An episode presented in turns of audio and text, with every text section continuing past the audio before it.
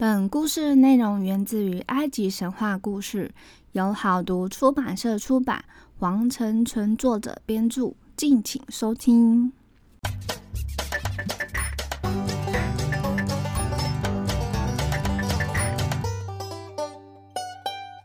欢迎收听翻译机说神话，我是翻译机。今天又到小故事的第五弹了。本周的主题还是一样，围绕在神怪传奇故事。今天会有四则故事，想要跟大家分享。话不多说，让我们一起来听翻译机说神话吧。故事一：父亲的祝福。从前有一个樵夫，他有一个儿子和一个女儿。女儿长得美丽善良。儿子却粗野自私。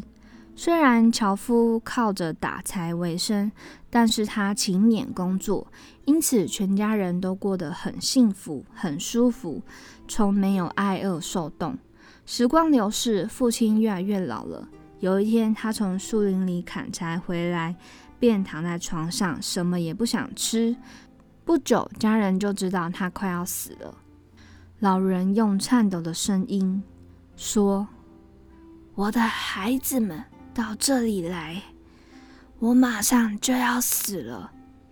我死以后，你们要得到我的财产呢，还是要得到我的祝福？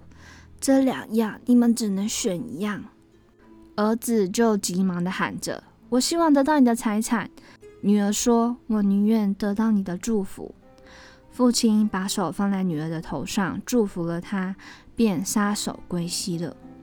家里悲痛好几天，举行了葬礼后，母亲得了病，几天后也死去了。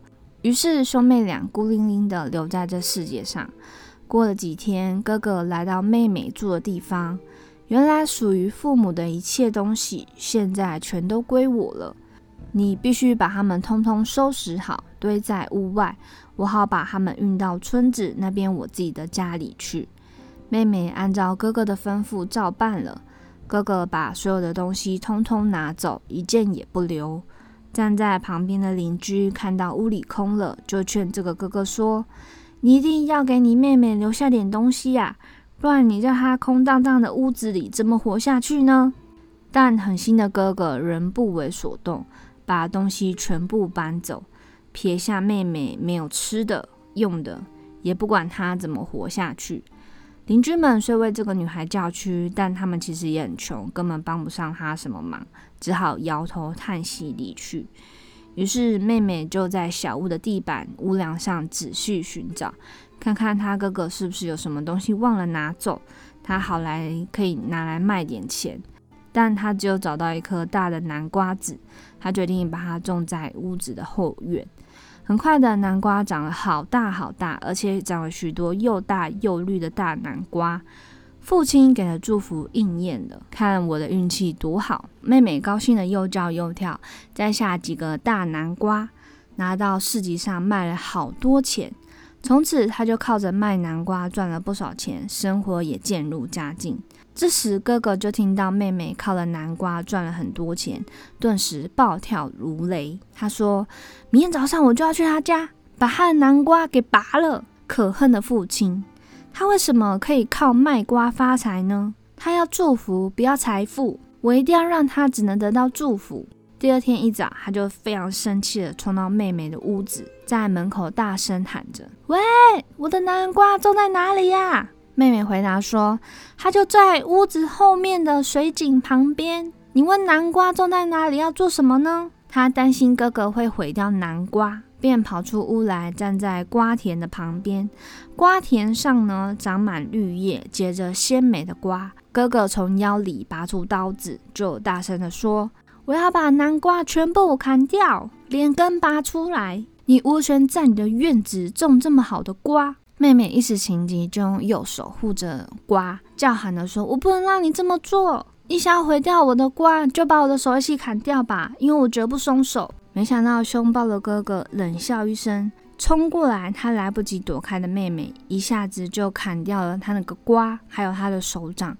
妹妹吓得惊吓起来，她没有想到她那自私的哥哥会做出这样的事情来，可是他却头也不回的离开了。邻居们跑出来救他，帮他把手腕包扎起来，并且安慰他。嗯，妹妹说她再也不能待在这个村子里了，因为她害怕哥哥会再来找茬。于是她就跑到森林里去。妹妹来到森林深处，她只带了一个小饭罐。到了晚上，就精疲力尽的躺在一棵大树下。突然，他听见什么东西沙沙的响，抬头一看，有一条蛇直向他爬来。妹妹吓得说不出话来。这时，蛇却说话了：“救救我吧，姑娘，救救我！把我藏在你的罐子里，我的仇敌正追杀我呢。”妹妹虽然惊讶听到蛇开口说话，但还是弯下腰把罐子放倒，让蛇钻了进去。蛇盘在罐底上，小蛇小声地说：“你要是从太阳底下救我，我就会从大雨里救你。”他还来不及问这到底是什么意思，从草丛里很快地钻出一条大蛇来，像是要咬人似的，问妹妹：“你刚才有看见有一条蛇过去了吗？”妹妹说：“她看见了，指着林子深处回答：‘她往那边去了。’于是这条大蛇就赶快往树林深处去，转眼间就不见了。妹妹就对蛇说：‘它已经走了。’蛇就爬了出来，停在她的脚边。蛇就对她说：‘你别怕，我不会伤害你的。告诉我，你一个姑娘家为什么跑到森林里来呢？’”妹妹将事情的经过详细的告诉了蛇。蛇说：“跟我来吧，到我家去，我会设法保护你的。你从太阳底下救了我，我会从大雨里救你的。”于是妹妹就跟着蛇在森林里穿行。不一会儿，他们来到一个广阔的湖边。蛇就说：“我们休息一下吧，我得睡一会儿。你洗个澡，恢复体力。”湖水碧蓝又清澈。妹妹下去湖里洗了个澡。忽然，她低头看见了右手，惊讶地发现，这只手洗完后竟然跟原来一样。于是，他们就再次出发，最后来到森林深处的一个蛇国。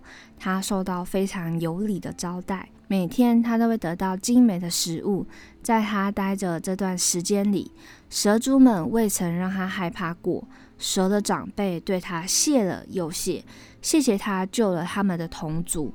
后来妹妹打算再回到人间去，她打算跟蛇辞行，说她一定得走了。这条蛇就说：“你要走了，我们很难过。你先去向我的父母告别吧，他们会送你许多宝贵的礼物。”不过你都不要拿，那他们会问说：“那你想要什么呢？”你就说你想要我父亲的戒指和我母亲的首饰盒就好了，这样你就会终身受用不尽。果然，妹妹向蛇的父母告辞后，他们拿出非常贵重的衣服、金银珠宝堆在她的面前。但妹妹只要蛇父母的戒指和首饰盒，是救命之恩嘛，所以蛇的父母也很慷慨的就拿这两样东西给妹妹。那妹妹呢，就小心的把盒子藏在怀里，把戒指藏在手上。现在她向所有的蛇告别，离开蛇国，向一座城市走去。这个城市正是法老的宫殿所在地。有一天，法老的儿子王子看到远处地平线有一座他从未见过的华丽房屋。后来打听到是一位漂亮女孩的家，有一百个仆人，过着安适的豪华生活。王子决定去看看。当天傍晚，太阳下山了，天气凉爽，正适宜出门时，王子就领着随从朝着那栋房子走去。那这个房子的主人是谁呢？也就是恢复右手的那位妹妹。她两天前来到了这个城郊，向首饰盒要了一座漂亮的房屋和华丽的家具，要了仆人和珠宝。她还向戒指要了美味可口的饭菜。王子见了温婉的妹妹，便爱上了她，决定要娶她为妻。妹妹也非常喜欢王子。于是，他们经过法老的同意，举行了盛大的婚礼。婚后，妹妹向王子诉说了自己的故事。王子命人打听哥哥的下落。那狠毒的哥哥已经花光了财产，卖尽了家产，现在沦为乞丐了。妹妹和皇子回到王宫，长久幸福的生活在一起。他再也没有见到他那狠毒的哥哥。几年后，王子登基成为法老，便下令全国人民都不能杀蛇，因为他贤惠的妻子能平安来到他的身旁，全亏了蛇的帮助啊！故事二：命中注定。埃及有一个非常受人尊敬的老人，他的名字叫做谢赫，住在一个小村庄里。谢赫害怕罪恶，不做任何坏事。他家人口很多，全靠他一人供养。由于他日渐老迈，再加上他唯一的生活来源，也就是他所制作的咒文书籍和护身符，已经都没有销路了。靠他自己来养活这么多家人，真的是越来越艰难了。因此，他的妻子总是对他冷嘲热讽，三番两次的威胁说他要回娘家，在娘家至少不会饿死。起初，谢赫默默忍受。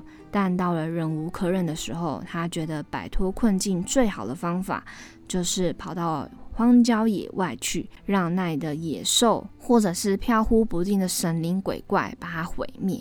尽管这样做有违背他的信仰，但他至少可以确定，在他死后，孩子们会得到妥善的照顾，因为他的妻子不会遗弃他们，他会把他们带回娘家去，他们在那里可以得到温饱。至于他自己，反正他已经老了，离死期不远，因此早一点死又什么关系呢？谢赫下这个重大决定后，当天晚上他就像往常一样默默做了祈祷。在所有孩子们都进入梦乡的时候，他拿起念珠和拐杖，毅然地向黑夜走去。夜色黑得可怕，暴风雨即将来临。然而谢赫寻死的决心丝毫不动摇。他在天亮之前要到达旷野。他走了一个小时又一个小时，手里不断的拿着念珠。很快的，他感到周围像死一样的寂静。突然，一阵可怕的狼嚎令他毛骨悚然，脊梁直冒冷汗。他感到憋到喘不过气来。万籁俱寂的四周似乎一下子充满了各种奇怪的声音。他胆战心惊，停下脚步，擦了擦冷汗。突然，远处中有一个微弱的白色闪光，神不知鬼不觉地朝他的方向移动。谢赫的双腿直打哆嗦，心脏几乎停止跳动。那道忽隐忽现的白光，一定是经常在枯井周围徘徊的神灵。在死亡的巨大阴影下，他拔腿就跑，毕竟还是活着好。但是，一声巨大的霹雳使他蜷伏在地上。我不想死了，我想活。万能的真主，救救我吧！我要活。仿佛呢，对他的痛苦祈祷答复。一个声音从黑夜里传进他的耳朵：“你会活下去的，你会活下来，还能富裕起来。”谢赫，镇定下来，听我说，我是命运，天意要你活下来，你不能死。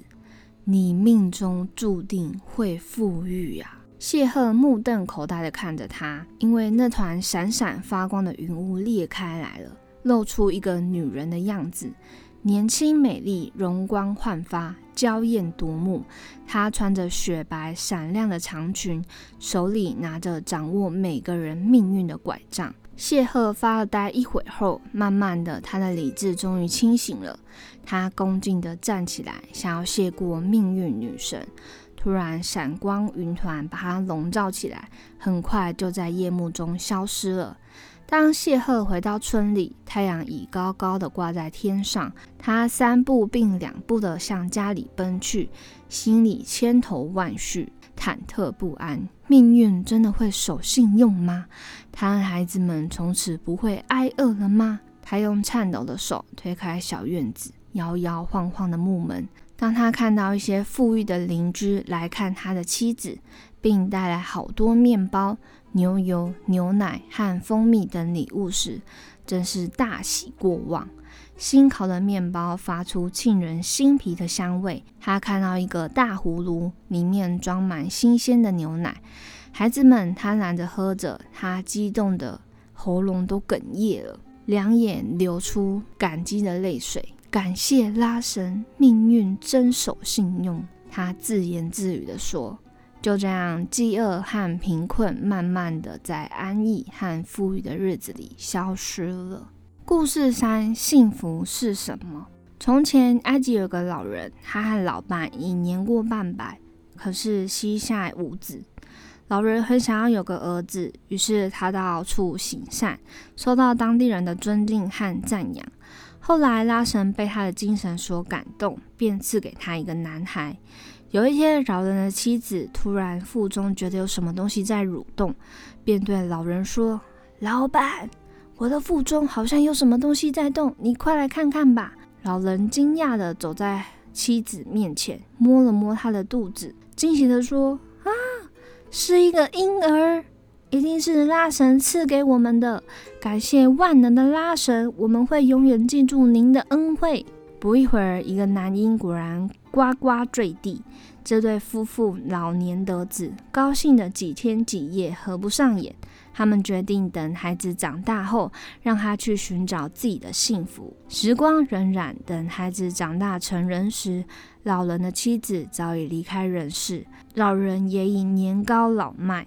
但老人欣慰的，他的儿子长得健康强壮。有一天，老人一病不起，他知道自己将不久于人世了。在临死前，对儿子说：“儿子，我快死了，我希望你能过着幸福的日子。”儿子说：“父亲，请告诉我，我该怎么样才能生活的幸福呢？”父亲回答说：“你到社会上历练历练吧，那里的人们会告诉你寻找幸福的方法。”不久，父亲便去世了。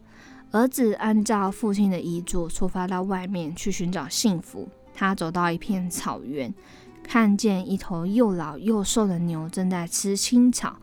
牛看了这个青年，就问说：“年轻人，你要到哪里去呀？”“我要去寻找生活中的幸福。也许你能告诉我怎么找呢？”“年轻人，让我告诉你什么是生活中的幸福吧。”我年轻的时候健康强壮，每天默默的为人们干活，无私的为人们做了许多事，受到人们的肯定和赞扬。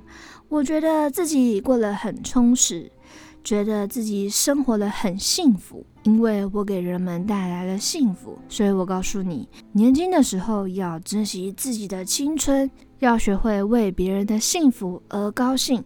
这样，你永远会感到幸福的。年轻人听了，默默地记住老牛的话。他又继续走了一段路，又碰到了蝎子。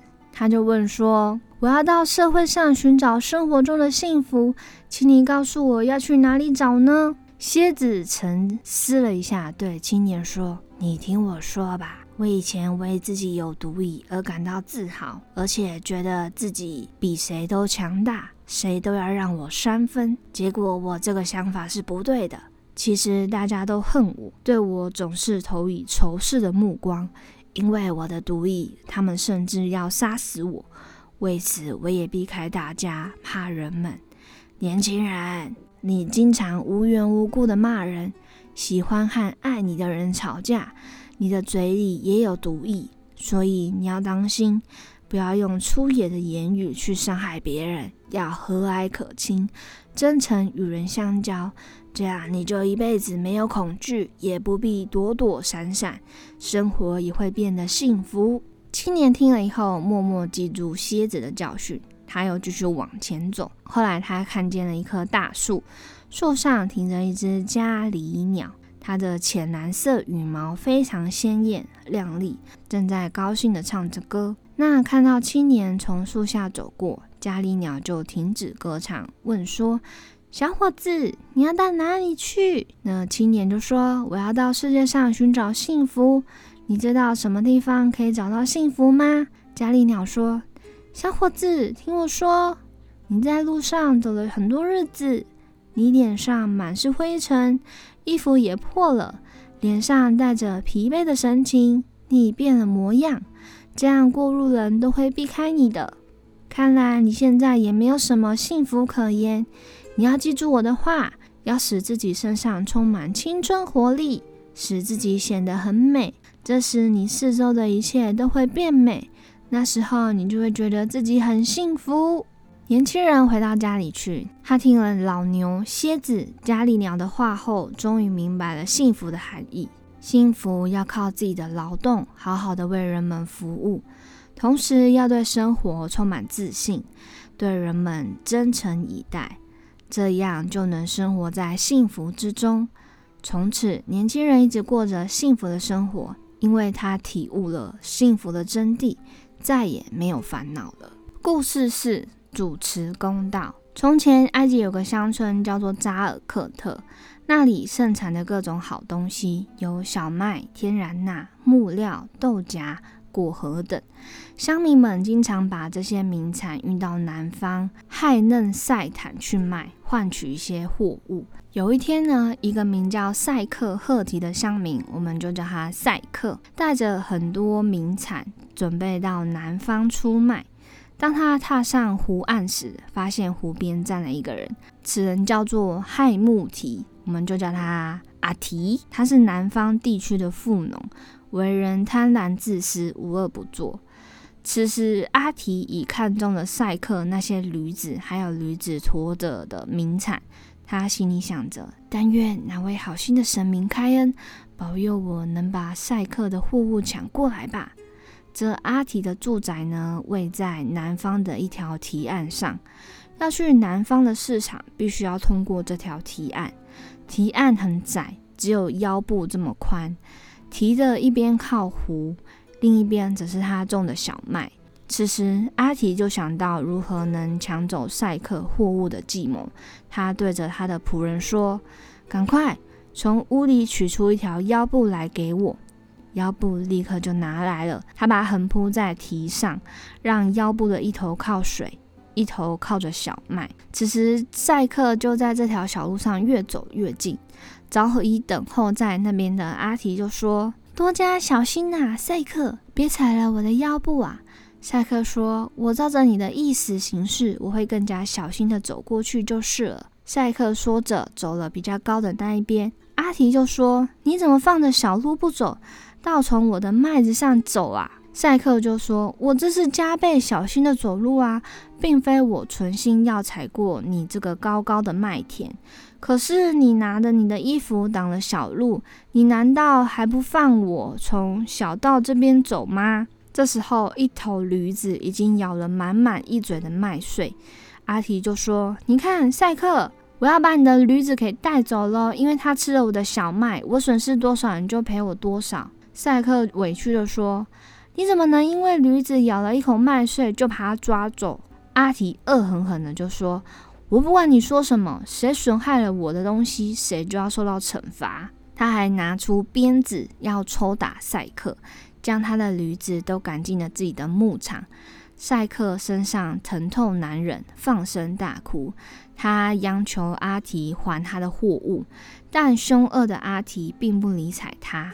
赛克就想到自己悲惨的遭遇，大概只有神明才能给他主持公道，于是不顾身上的疼痛，奔到南方地区的拉神神庙中。他对着拉神的神像控诉：“我伟大的拉神啊！”您抬起脸看看我悲惨的命运吧。有人喊冤，您会对他欢迎；有人诉苦，你肯让他把话说清，替我把委屈和冤枉评评理吧，照顾我这个被骗走财物的人吧。天上的拉神知道赛克的不幸遭遇后，决定拯救他，并且要惩罚那个贪婪自私的阿提。于是拉神就来到赛克的旁边，对他说。不必悲伤，不必难过，我会给你做主的，我会为你讨回公道的。拉神和赛克来到了阿提的住宅，此时阿提正在欣赏赛克的那些好东西。阿提看到拉神降临，后面还跟着赛克时，便知道自己的灾难来了。他吓得一句话也说不出来，呆若木鸡的愣在那边。拉神开口的问阿提：“贪婪自私的人呐，你知罪吗？”赛克告了你的状，这些罪你承认吗？阿提一听到拉神严厉的责问，连忙趴在地上说：“万能的拉神啊，我知罪，我承认我犯下的罪行，我愿受到惩罚。”拉神又说：“现在让我来做审判吧。”阿提家中的牛和羊、小麦和大麦、驴和狗都归赛克所有，属于阿提的一切都分给贫苦的农民。阿提自食其力吧。赛克欣喜若狂，谢谢万能的拉神，并得到自己应有的财产。而阿提从此由一个富农沦为一个仆从啊！以上就是今天的四则神怪传奇小启发。但这四则有一些启示我都还难懂，但我唯一不知道的就是命中注定，就是有一点不太知道说他为什么可以命中注定是一个富裕的情形。然后最后的话，富裕的情形也是蛮莫名的，就是一些富裕的邻居，然后拿东西给他们家，所以他从此之后就变富裕了。这个是感觉就是一个很奇怪的故事。我知道，我知道故事中的谢赫，他就是害怕罪恶嘛，所以都不做任何坏事，然后很受人尊敬这样子。但是，就是那些邻居拿东西给他们家的目的到底是什么？是受到拉神的指令，还是说是真的因为他？受到尊敬，然后才给他的。但是他受到尊敬，也可能不是一天两天的事情，就是长久以来的。那为什么要等到他想要寻死了之后呢？然后才给他一些食物，然后让他变富裕？就只有这个故事我不懂，其他的故事都还蛮有一些道理在的。这样子，嗯，那这个部分呢，可以让大家好好的去醒思一下，或者说大家有想到什么，也可以欢迎跟我讨论哦。那以上就是今天的四则神怪传奇故事。那下周的主题也是一样。那神怪传奇的故事还会持续个四周的部分，加上这周是四周，总共有五周的小故事，想要跟大家分享。那其实埃及神话故事到现在已经快要接近一半了，时间过得很非常快，一下子就即将要到一半的部分。所以呢，还有剩下一半的埃及神话故事以及小故事，大家可以敬请期待哦。那喜欢我的听众们，可以到 Apple Podcast 留言并给五颗星的评价。那下一次我们再来听发音机说神话喽，拜拜。